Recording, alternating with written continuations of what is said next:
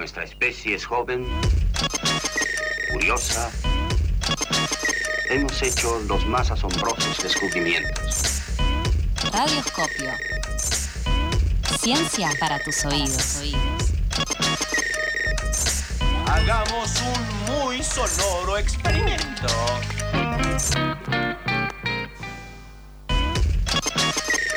Continuamos en Pasadas por Alto y ya se viene el momento de el momento radio de Roloscopio, para decirlo, el momento de Rolo en Radioscopio. ¿Cómo va Rolo? ¿Qué traes para contarnos hoy y qué vamos a estar charlando? Haz lo tuyo, Rolo. Bueno, eh, ya hemos hablado alguna vez, ¿no? De esta columna, varias veces dijimos que la ciencia no es algo que solo ocurre en laboratorios, en universidades, ¿no? Mm. Sino nos atraviesa como sociedad. Mm. Siempre digo que UNE es científica y más allá de si trabaja o no de eso, ¿no? Y hacer ciencia también es político, ¿no? Y viceversa. Porque ¿no? Las- lo que son necesidades, derechos de personas está, está todo el tiempo dialogando. Claro. ¿En qué se investiga? ¿Para qué se investiga? Uno de, de esos derechos es el de poder vivir nuestra sexualidad, nuestro goce, ¿sí? de manera segura. Mm. Pero eso no pasa para todos y para eso queremos hablar un poco con eh, Melina Marasovich. Ella es artista bisexual, integrante del proyecto Preservativo para Vulvas. Melina, ¿cómo estás? Rolo te habla. Hola, Rolo, muchas gracias por invitarme y qué linda presentación. Gracias a vos por, por sumarte. La verdad que hacía eh, rato que tenía ganas y una amiga me, que hizo el taller en el encuentro me recomendó, me dijo, mirá, ¿por qué no las entrevistás? Así que eh, muchas gracias por, por sumarte y por participar del, del espacio. Eh, te iba a preguntar... No, por favor, a ustedes. Sí, em, contanos primero un poco, ¿no? Para ponernos en contexto, en qué consiste el, el proyecto Preservativos para Vulvas. Bien, eh, Proyecto Preservativo para Vulvas es una organización de personas autoconvocadas eh, que es transfeminista, horizontal, apartidaria, que nos organizamos básicamente, eh, principalmente eh, para reclamar la creación de lo que sería un preservativo para vulvas, que nosotros entendemos como un preservativo que nos permita eh, variedad de prácticas sexuales, es decir, este frotamiento entre genitales o entre vulvas, penetración, sexo oral, y mm, que es algo para lo que hoy en día no tenemos un preservativo, no existe.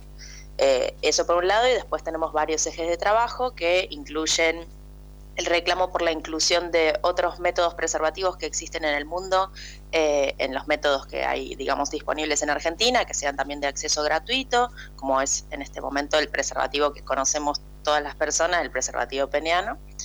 Y mm, luego también abogamos por la creación de un protocolo de atención de salud sexual eh, para que todas las personas podamos ir a un consultorio y tener una información, digamos, clara y detallada y completa, este, no importa nuestras identidades y nuestras sexualidades, y un trato este, acorde, ¿no? Eh, y por último, eh, buscamos la inclusión, la investigación eh, sobre la prevalencia de ITS en personas con vulva, entre personas con vulva, digamos, y mm, demás informaciones que están alrededor, que aún no hay mucha info, y que se incluya todo esto en la ESI, ¿no? en los distintos niveles educativos.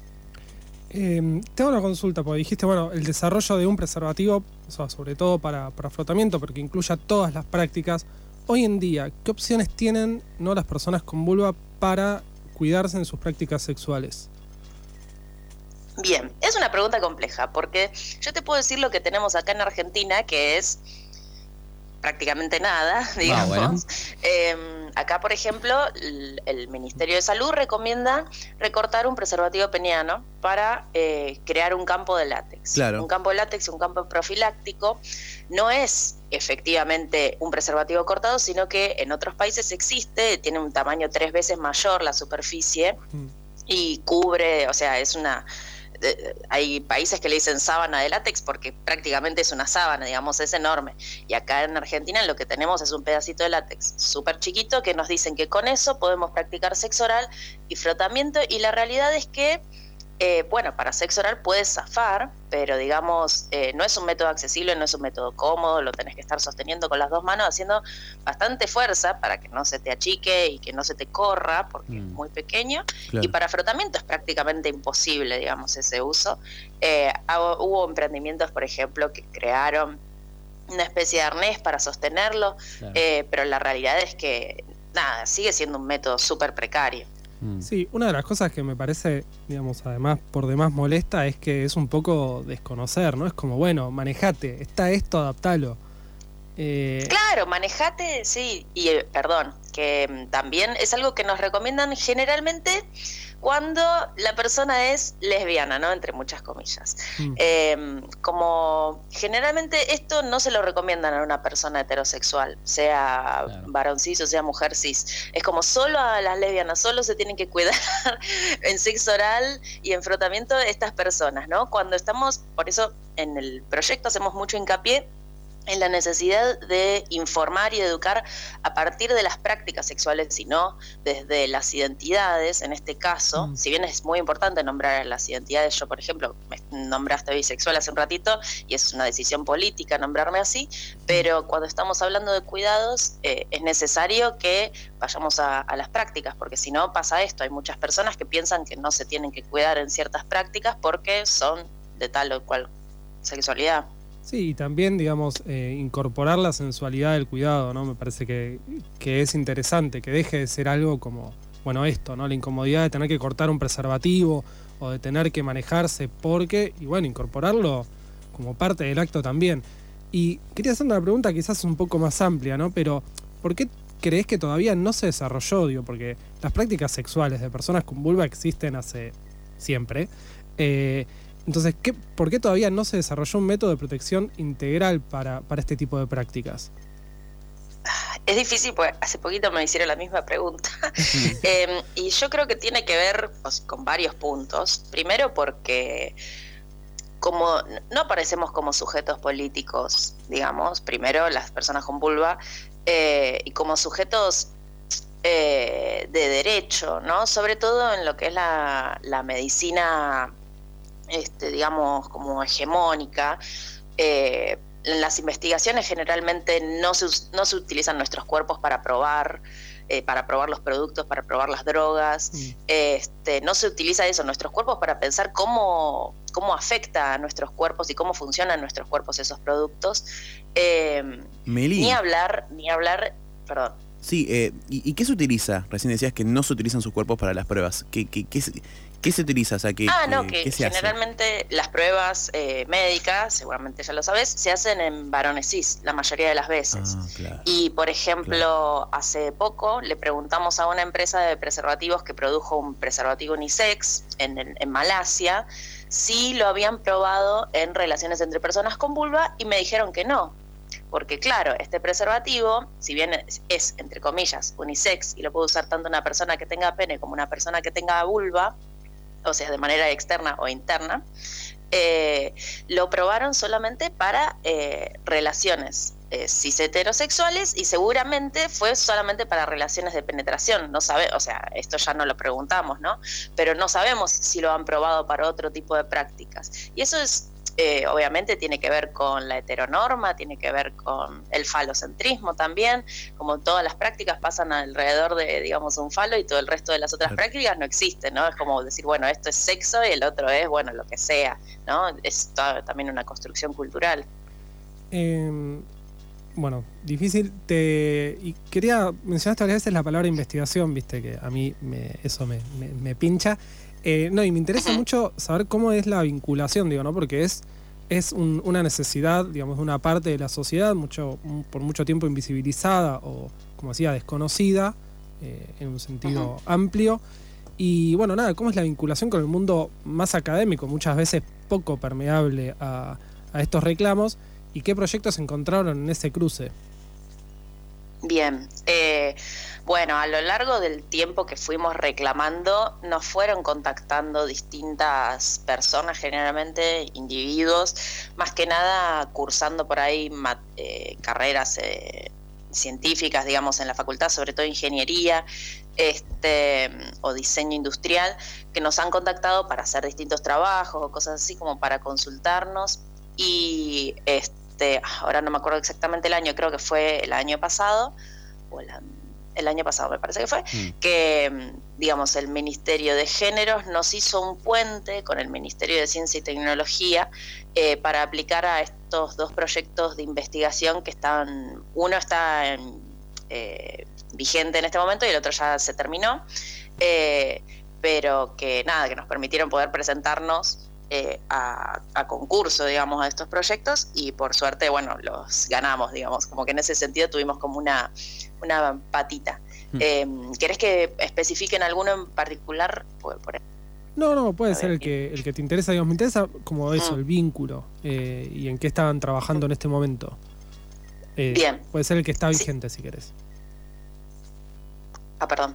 Estamos, sí, estamos trabajando primero, eh, bueno, este proyecto que ya conté que terminó, se llama Proyecto Asociativo de Diseño, que fue un trabajo realizado junto a la Cooperativa de Diseño, Farmacop, que es una farmacéutica recuperada, cooperativa, creo que la primera en Latinoamérica, y el programa GADU, que es el programa de género de FADU-UBA, eh, con esta gente eh, desarrollamos un prototipo de preservativo para vulva. Eh, y ahora, la- digamos, lo constituimos en una especie de marca que se llama Gozar. Y nada, eh, bueno, este prototipo es, es esto, es, digamos, es un prototipo. Eh, eh, digamos, es una notición, todavía le falta muchísimo trabajo, inversión, digamos, y esta información, digamos, se va a ser como alimentada por la otra investigación que conté que estábamos haciendo, eh, junto al CONICET, digamos, eh, con Vera Álvarez, digamos, en, como cabeza del equipo de investigación, Sí. eh, que esta investigación es para generar, digamos, recursos alrededor de la creación del preservativo para vulvas. Recursos me refiero a información sobre todo. Y, por ejemplo, en esta investigación se está llevando a cabo una encuesta este, que es para recabar eh, los métodos preservativos que se usan en distintas prácticas sexuales Sí. y está vigente en este momento. Si quieren, pueden ir a completarla. Está en nuestras redes. que Ah, ahora, si quieren, no sé si paso el chivo ahora, lo paso después. Eh, ahora, ahora Eh, contamos, pero me parece pero nada, la puede. noticia. com- Hola, perdón. Sí, sí, no, sí, sí. Ah, no, está bien. Eh, la puede completar cualquier persona a partir de 16 años que resida en Argentina, no hace falta que sea argentina, pero que resida en Argentina, de cualquier género, orientación sexual, lo que sea. Eh, y, ¿qué más, qué más, qué más? Y, mm, bueno, eh, toma un ratito, toma una media hora, así que recomiendo que la hagan cuando estén tranquiles. Y eh, la pueden encontrar en nuestras redes. Ahora en Instagram es arroba proyecto.preservativovulvas y si no en Twitter arroba proshpresvulvas. Dale, bueno, nada, lo primero que, que voy a decir es que gran esperanza, me alegra ver que, primero la seriedad en el cruce, ¿no? Porque Mm. digamos, muchas veces, como decías en el caso de, de Malasia, dijiste que era, ¿no? Digo, se encara, se encara un estudio, pero, pero muchas veces es incompleto, ¿no? O sea, o no se tiene en cuenta a, a las personas que practican en el sentido de relevar cuáles son las prácticas que, que llevan a cabo o cuáles son sus necesidades. Acá vos mencionabas, por un lado, Sí. una pata de investigación, una pata de hacer encuestas y además una pata de un laboratorio eh, cooperativo recuperado que ya, o sea, todo eso junto es un montón, eh, me parece, eh, y me alegra que ya haya un prototipo. Yo esa era una de mis preguntas. Entiendo que es un prototipo que todavía no se comercializa. Eh, No, absolutamente. porque conociendo, Está eso, en una etapa súper primigenia. claro, eh, ¿te animás a describirlo? O sea, en el sentido de Eh, una bien. idea. Yo Es, de es complejo porque no puedo decir tanto por cuestiones Ah, legales, bueno, bueno. pero sí podemos Ah, decir que es una monopieza, digamos. Este prototipo lo hicimos en látex porque fue el material que teníamos más fácilmente disponible y porque se produjo en una fábrica de globos, lo cual es muy gracioso y muy irónico. Em, pero no, no va, el- la idea es que no sea de látex, estamos buscando un material que tenga propiedades similares, pero que no sea de látex por la cuestión de que hay muchas personas y cada vez más que desarrollan alergia al látex eh, y que es una problemática muy grande, al menos en Argentina, que por ejemplo los preservativos que se distribuyen gratis son todos de látex. Claro. Bueno, eso tema aparte. Pero bueno, Claro. este prototipo entonces es eso, es una monopieza que la idea es que hasta, hasta ahora, digamos, cubre, digamos, toda la vulva, que esa es una diferencia que tiene con los preservativos vaginales, por ejemplo. Claro. que en Argentina no se consiguen todavía, ya el Estado hizo una compra, de eso te contaré después, pero bueno, en otros países están disponibles que la mayoría de los modelos es una especie de, como si fuera el preservativo peneano, pero es un poco más ancho y tiene eh, dos como arandelitas de plástico, una que se coloca internamente eh, en la vagina y el otro que queda externamente bordeando un poco la vagina, que claro, ese arito no cubre toda la vulva, Claro. más allá de encima de que todas las vulvas son distintas, digamos, hay algunas más grandotas, más chiquitas, este, como con un montón de características Claro. que hace que obviamente ese preservativo solamente sirva también para penetración, ¿no? Por eso, este prototipo lo que hace es cubrir toda la vulva, también se sostiene solo, eh, se sostiene, digamos, como que se agarra a los muslos, otra cosa que pensábamos que era muy importante, no tener que estar teniéndolo, sosteniéndolo con la mano. Claro. Eh, Claro. Queríamos probar hacer un, un prototipo que fuera adherente, pero digamos no contamos con los recursos ni con el tiempo para desarrollar un material adherente que cumpliera todas las condiciones eh, que requiere, sobre todo para pegar algo en esa zona, ¿no? Sí.